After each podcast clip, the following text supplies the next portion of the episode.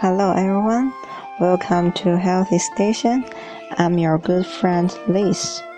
Today, I want to share something about how to becoming a happier person.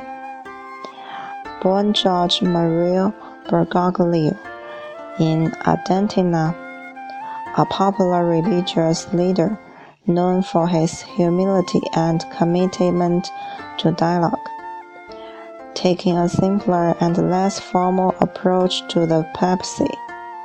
People around the world are able to relate it to the pontiff and his positive outlook. The pontiff himself offers words of wisdom on how to live a happier and more fulfilling life. First, everyone should be guided by a principle that not judging others, and letting them continue with their lives in a way that best suits them. Second, learn to gratitude.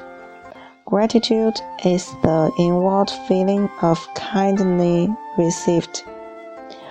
Thankfulness, the natural impulse to express that feeling. Thanksgiving is the following of that impulse. When someone started counting his blessings, his or her whole life turned around. Third, letting go of negative things quickly is healthy. We should stay positive to everything occurred in our daily life. It can improve stress, productivity, physical, and mental health. If you always see the brighter side of things, you may feel that you experience more positive events in your life than others. Find yourself less stressed and even enjoy greater healthy benefits.